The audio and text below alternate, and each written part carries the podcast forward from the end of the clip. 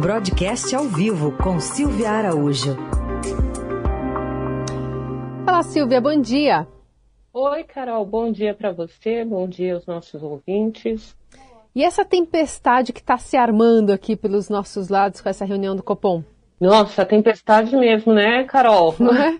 Começou nos Estados Unidos, está chegando aqui está chegando aqui e o Copom vai apreciar bem, olhar bem, analisar bem toda essa tempestade aí e tentar encontrar algumas brechas aí no meio de tanta chuva, raios e trovoadas, né? Porque foi exatamente isso que aconteceu ontem pelo mundo, com a preocupação, é, principalmente nos Estados Unidos. A inflação lá está subindo, continua subindo, saiu o indicador de inflação, né? O CPI, que é o, o preço ao consumidor, e hoje tem um novo indicador também a ser considerado pela reunião do Copom, né? Que é o PPI, que é o índice de preços ao produtor lá nos Estados Unidos. E assim como hoje começa essa reunião do Copom aqui, também começa a reunião do Federal Reserve, que é o Banco Central norte-americano. Então você imagina, né, Carol? É um olho aqui e outro olho lá nos Estados Unidos. Lá nos Estados Unidos, a expectativa, até ontem, até metade do dia de ontem, a expectativa majoritária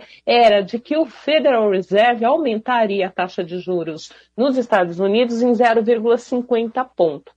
Mas aí depois que saiu esse indicador de inflação, e aí hoje também com a expectativa de sair um novo indicador de inflação e com a conjuntura que se vive nos Estados Unidos, também assombrada pelos indicadores de preços, ontem no final do dia já existia uma aposta é, bastante crescente de que o juro por lá pode aumentar 0,75 ponto a gente pensa assim, de 0,50 para 0,75 pode não ser muita coisa, mas para o juro americano é muita coisa sim.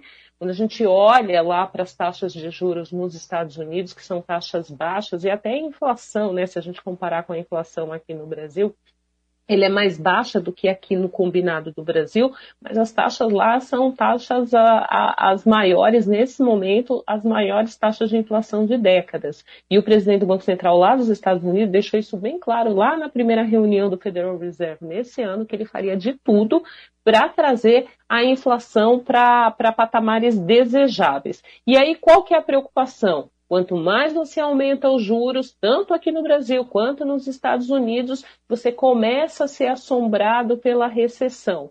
E a preocupação de uma recessão na maior economia do mundo é o que acabou é, trazendo né, esse estrago ontem. Os mercados fecharam majoritariamente em baixa, os mercados de ações, e os mercados que negociam taxas de juros fecharam aí majoritariamente em altas, mostrando que não só o Federal Reserve e não só o Copom, mas também na Europa taxas de juros mais altas são vistas é, para agora, né, nessa reunião de hoje e de amanhã aqui nos Estados Unidos e também no futuro. Na reunião do Copom, Carol, é interessante a gente é, colocar aqui que todo esse quadro internacional ele tem um capítulo ali da reunião, depois ele é documentado é, na ata da reunião do Copom, e aí a gente vai entender o que, que o, o, o colegiado do Banco Central brasileiro está entendendo que vai acontecer também nos próximos passos, que é isso que eles vão se valer também para a decisão aqui. Aqui é esperado 50 pontos, mas assim como nos Estados Unidos, por conta da inflação, existe uma perspectiva de que o comitê deixe a porta aberta para fazer um novo movimento de aumento é, de taxa de juros. Então, a Selic amanhã, no final da reunião, deve ficar em 13,25% ao ano, com a possibilidade de um novo aumento no mês de agosto. E rapidinho, Silvia, como é que essa PEC dos combustíveis que passou lá no Senado está influenciando essa reunião? Ela entra na conta, Carol, porque o, o Copom agora, como a gente tem falado aqui no jornal, ele não está mais olhando para a inflação desse ano. É claro que ele está olhando para essa inflação para ela ficar abaixo de dois dígitos, uhum. mas não mira mais a meta, porque a meta a gente já conversou muito aqui, a meta desse ano já está perdida. Então ele está olhando lá para 2023.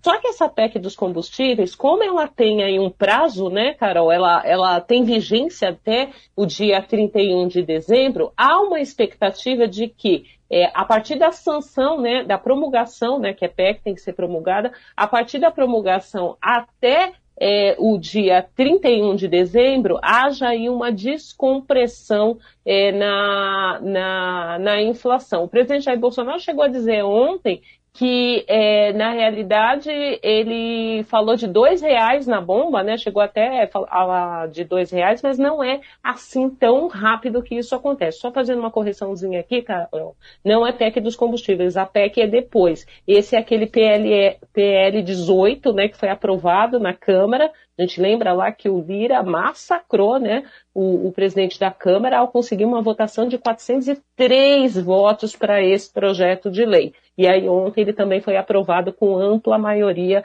é, no, no Senado. Então, como ele é PL, aí não é sanção, não é promulgação, é sanção presidencial. Então, o presidente Bolsonaro, depois que ele voltar, ele volta agora para a Câmara, o presidente uhum. Jair Bolsonaro, depois, se passar na Câmara, sanciona, e aí sim o presidente manda aquela PEC lá que foi prometida, né? Você lembra que ele falou, se vocês aprovarem o, P, o PL 18, eu mando um, um projeto de emenda à Constituição para aí sim zerar os tributos federais sobre os combustíveis. E esse vai ser o próximo passo. Tudo isso vai ser bem analisado pelo colegiado do Copom e começa a sua reunião hoje e termina amanhã, Carol. Em ano eleitoral. Exatamente. Obrigada, Silvia. Um beijo, até quinta. Até lá.